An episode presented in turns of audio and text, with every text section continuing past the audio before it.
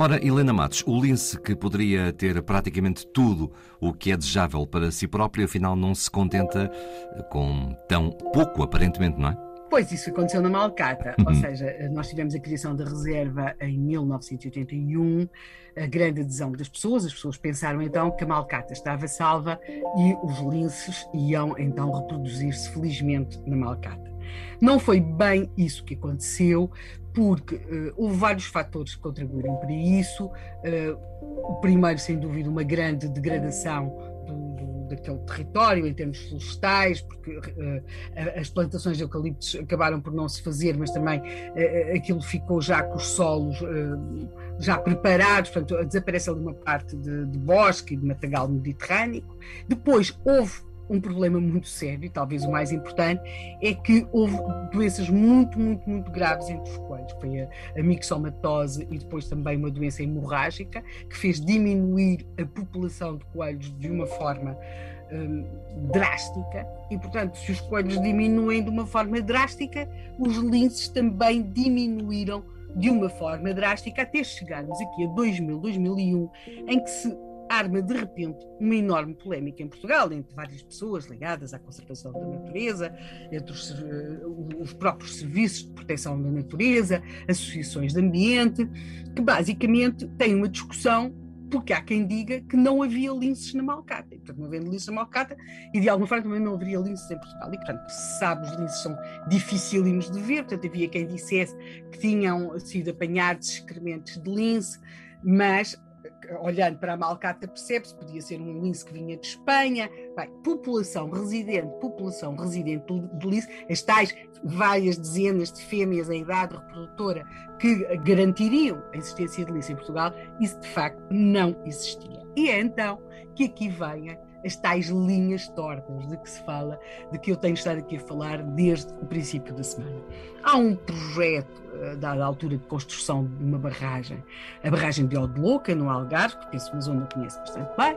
Sim, sim. Essa barragem teve uh, a sua construção prevista logo, é um projeto de 77, mas, mas pronto, parou, andou, uh, havia dinheiro, não havia dinheiro, o projeto é contestado. No, no, na grande contestação a esta barragem, até porque depois ela começa a ser construída em 2001, para em 2003, há queixas das organizações ambientais, isto tudo também já era construído com dinheiros provenientes da União Europeia e, portanto, é negociada uma contrapartida são negociadas várias coisas. E entre as várias coisas que são negociadas é uma contrapartida. Qual é a contrapartida? É a construção de um Centro Nacional de Reprodução do Lince Ibérico. Isto em território português, até porque os espanhóis uh, tinham também já iniciado esta, esta política de reprodução uh, do lince ibérico em cativeiro. E a contrapartida desta barra... para a construção desta barragem de Odeluca, porque ela fica num dos locais uh, que se pode considerar como habitat do lince, ou que se poderia considerar antes da construção da barragem, é construído esse Centro Nacional de Reprodução do Lince Ibérico, que depois vai ser já terminado uh, no, em 2009, e então, a partir daí, tem temos de perceber bem de onde é que vêm os linces. É claro, se o lince é ibérico, os linces são, terão vindo de Espanha.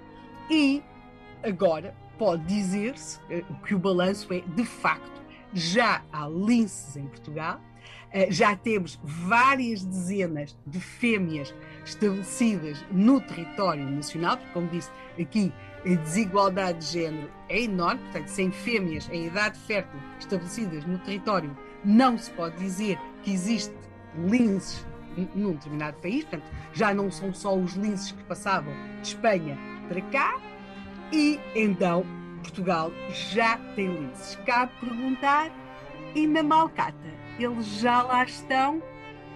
Bem, ainda não estão, mas espera-se que venham a estar. Tudo isso está dependente daqueles animais de que também aqui temos falar, que são os coelhos e depois toda a recuperação da parte vegetal, florestal, tudo isso. E, portanto, o Salvemos o Lince e a Serra da Malcata é uma história longa, conta a adesão das pessoas, se quisermos, de uma forma em que a imprensa foi muito importante, a uma campanha de conservação da natureza em Portugal. Não salvámos propriamente o lince, mas fomos salvando. E, e, é isso que conta. Algum dia o de, de facto regressar, residir na Serra da Malcata e para si que sei que é um amante do Algarve que conhece muito bem, e também das caminhadas, aconselho a que passeie por aquela Serra do Algarve. Não vai ver linces de certeza, mas quem sabe pode ver alguns vestígios da sua existência. Sem dúvida, fica o conselho para mim e para os restantes caminhantes. Bom fim de semana, Ilã. Bem, mas é que nem toda a gente consegue andar o que o Rui anda, não é? Com um bocadinho de esforço, acho que sim.